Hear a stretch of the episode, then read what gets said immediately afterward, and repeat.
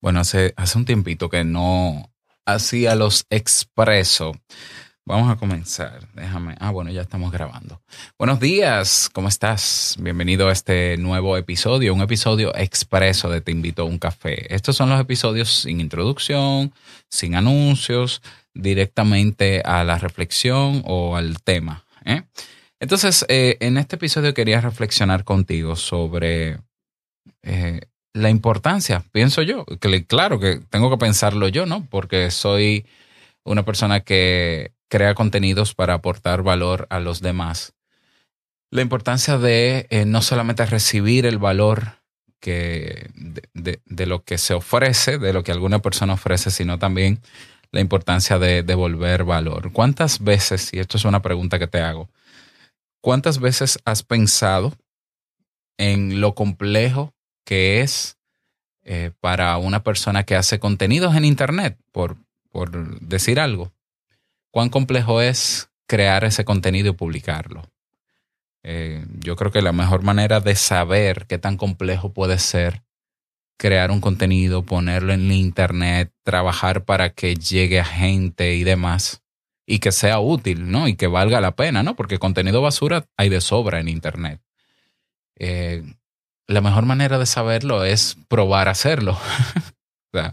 ah, bueno, ¿qué tan complejo puede ser que Robert haga su podcast? Bueno, yo, yo te, puedo decir que a estas alturas, luego de nueve años produciendo podcast, eh, es para mí sencillito.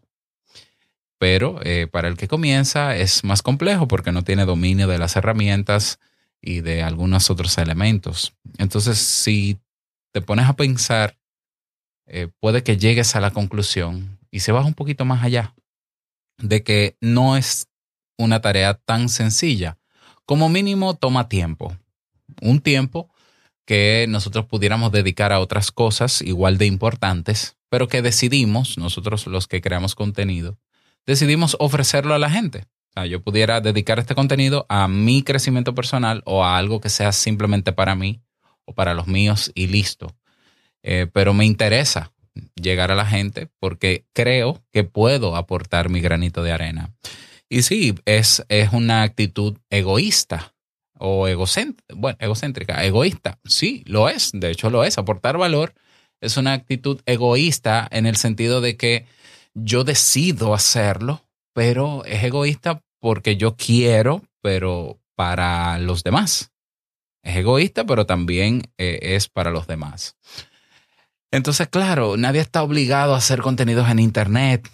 ¿no? Ya, nadie está obligado, pero a pesar de eso, hay gente que lo decide. Tampoco está obligada, qué sé yo, una persona que trabaja en una oficina a atenderte como un rey, porque a menos que tú seas su jefe o le pagues para eso, está desempeñando esa persona una función para todos, no solo para ti. Entonces, hay muchas cosas que los seres humanos hacemos algunas porque necesitamos hacerlas, otras porque, porque nos sometemos a hacerlas, ya sea por presión social o por compromiso, y otras veces decidimos y queremos hacerlas. Independientemente del por qué hacemos lo que hacemos, la realidad es que lo hacemos y por tanto eso implica una inversión como mínimo, repito, de tiempo. Eh, luego el esfuerzo, ¿no? Luego, eh, los costos, naturalmente. Hay que comprar equipos, hay que tener equipos, hay que tener conexión, a Internet, hay que usar herramientas, etcétera, etcétera. Y luego otro esfuerzo más y otro tiempo eh, colocando eso que hacemos, ese contenido para que llegue a mucha gente en diferentes plataformas y demás. Esto es un trabajo, aunque se disfrute. Este, este es del tipo de trabajo con el que yo quisiera llegar a los 120 años haciendo desde mi casa. Eh, pero no deja de ser un trabajo porque son, eh, es una complejidad de tareas, que cada vez es más fácil hacerla cuando te habitúas, pero que son tareas. Entonces, es eh, importante que nosotros tengamos en cuenta y que seamos conscientes de esto. Todavía yo me encuentro con expresiones en Internet de que, por ejemplo, hace unos días leía en nuestra red social de podcast, leía una persona del Fediverso que decía, miren, la, la aplicación tal que sirve para ver estos contenidos en esta red social, no la compren. No la compren, eh, usen las que son gratis, porque eso está en contra de los principios básicos de esta red social. Así, ¿no? En modo justiciero, en modo abogado. Inmediatamente se me encendió todo y yo le escribí, yo le dije, ¿cuál es el delito de que una persona quiera desarrollar una aplicación para el uso de esta red social y quiera cobrar por el trabajo? O sea, quiera pedir, en, pocas palabras, quiera pedir valor de vuelta por el esfuerzo que, le, que, que tuvo hacer eso. ¿Cuál es, que, tiene de malo cobrar? Entonces esa persona lo justificaba. No, no, lo que pasa es que se está aprovechando del esfuerzo de otros. Eh, realmente no. O sea, al final le tuve que buscar documentación de uso de esa red social. La licencia de uso dice claramente que cualquier persona puede diseñar la aplicación que quiera y decidir si cobrar o no. Porque ¿quién dijo que cobrar es un delito? O sea, hay gente que de verdad piensa que cobrar es un delito o es una estafa o es una manera de engañar, pero el problema lo tiene la persona que piensa así. Y claro que es un problema. O sea, tú pudieras decir, no, pero eso es mi forma de pensar y ya, lo que hay es que respetármela, pero te va a traer problemas a la corta o a la larga. Es la misma expresión que te mantiene atado quizás a un sueldo de mierda. Es la verdad. Hay gente que cree que, que no hay otra opción más que su empleo y su sueldo de mierda. No, claro que hay opciones. Pero ¿cómo va a creer esa persona que hay opciones y que puede ganar más dinero si cuando ve que otro hace algo y pide valor de vuelta, lo trata como un delincuente? No querrá verse como un delincuente. Por tanto, no va a emprender nunca. No va a salir de su sueldo de mierda. O sea, parece una idea e, ese pensamiento de, ay, no, porque este cobra. No, no usen eso porque esto, úsenlo gratis. Vamos, pirateemos. Para mí, y no solamente para mí, sino para las leyes, piratear es un verdadero delito. oh, qué paradoja, ¿no? Piratear sí es un delito. Aunque todos de alguna manera puede que lo hagamos o lo hacemos. Yo lo hacía mucho cuando, cuando más joven. Eso sí es un delito. Lo que pasa es que como está en Internet es más difícil de, de perseguir. Pero cobrar no es un delito a menos que sea un engaño real, a menos que sea una falsificación, a menos que yo violente el derecho, la, la licencia de protección de algo que no es mío y diga que es mío y lo venda. Esos son delitos, pero eso está tipificado, eso está muy claro. Una vez se me criticó el año, eh, creo que fue el año pasado, sí, se me criticó que que yo tuviese un curso de una red social tokenizada y que yo lo venda, que yo venda el curso. Y yo volví naturalmente. O sea, vamos a ver, señores. Yo he puesto mi experiencia en este curso, he invertido horas en producirlo, equipos en grabarlo, para que un grupo de personas que me siguen a mí lo compre para que tenga una manera o sea, para que sepa usar esta red social con la mejor calidad que se pueda, con la, o sea, de, la mejor manera y le saque el mejor de los provechos, que como mínimo en esa red social iba a ganar dinero. Es decir, que yo te, yo te vendo ese curso en 50 dólares y si tú haces el uso adecuado de lo que tienes que hacer en esa red social, tú recuperas esos 50 dólares. Pero simplemente yo estaba pidiendo valor de vuelta. Entonces hay gente que critica eso y yo digo, pero de verdad es que la gente, hay gente que quiere todo gratis. De verdad, las cosas son gratis. Ah, las cosas no son gratis ni siquiera para el que quiera las cosas gratis. Todo tiene un precio, todo tiene un valor, todo implica un costo. Lo pueden rebatir de todas las maneras posibles, pero es así. Es así. O sea, esa es la, esa es la realidad. Otra cosa es la burbuja que tienen algunas personas en su mente de creer que no es así. Y otra cosa es el ideal que tienen algunas personas de que sea así. No, porque en Internet todo debe ser gratis. ¿Quién dijo eso? Se confunde el término de libre y abierto en Internet. ¿Ya? Hay gente que dice, no, software libre. Eso quiere decir que se puede distribuir gratis. Sí, se puede distribuir gratis. Bueno, pues eso quiere decir que nadie puede cobrar ni por su uso, ni... No, no, eso es otra cosa. Free, lo que pasa es que free en inglés no solamente significa libre, sino que también significa gratis. En español sabemos que una cosa es libre y otra cosa es gratis. Son dos palabras diferentes. Entonces, un software libre no necesariamente tiene que ser un software gratis. Y para eso hay licencias. Esto es edificando un poco, ¿no? Para contextualizar eh, este tema y hacer la reflexión. Entonces, eh, yo creo que todos merecemos, dar, merecemos y tenemos la oportunidad de dar valor a los demás. Y todos merecemos y deberíamos pedir valor de vuelta. No pedir donaciones, ni dar lástima, ni pedir que se sea compasivo. Ay, por favor, dóneme algo, mire, que, que a mí esto me toma ocho horas a la semana. No, no, no, no. O sea, mira, vamos a hacer un intercambio de persona a persona en términos igualitarios yo me propongo desde mi expertise como psicólogo darte esto y tú me devuelves en la manera en que sea lo más eh, propio posible, ¿no? Lo más equitativo posible. Tú me puedes devolver si eres psicólogo con psicología de vuelta. Bueno, sí, mira qué interesante, claro que sí.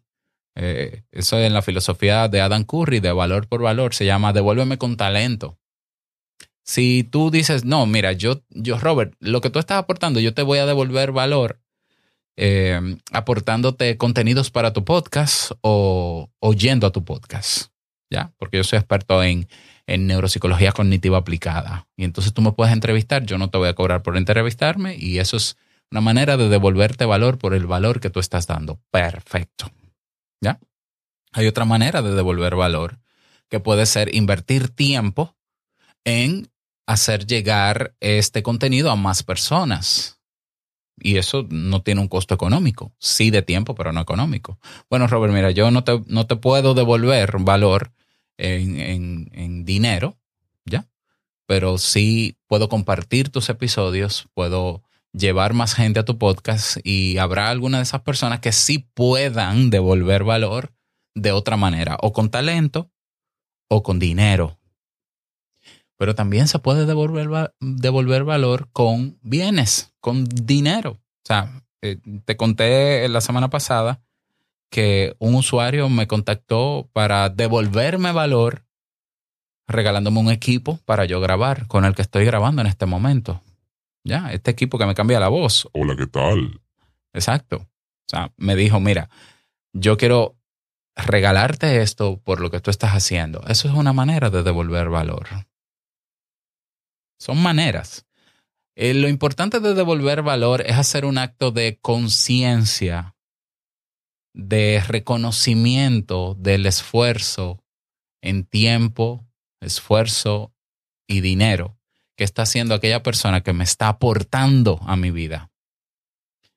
Sé que nos hemos mal acostumbrado a que, bueno, el Estado tiene que darnos tal cosa, pero la gente está confundida porque el Estado somos nosotros.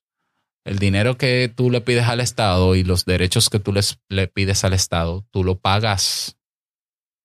Ves que no hay nada gratis. Tú lo pagas de tus impuestos. Claro, y lo justo es reclamarlo, porque quien primero da valor al Estado eres tú con tus, con tus impuestos. Entonces, claro que tienes que reclamarle valor de vuelta, pero no creer ni que es un regalo ni que es gratis, porque tú estás pagando impuestos. Entonces, eh, hay una nueva manera de devolver valor a este podcast. Te invito a un café.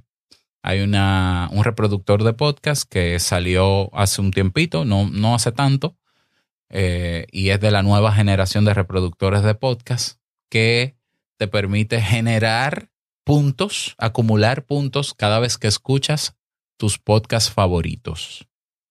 Esos puntos que se llaman SATs, no me voy a meter muy técnico, para que lo comprendas. Esos puntos tú los puedes acumular cada mes escuchando a tus podcasts favoritos.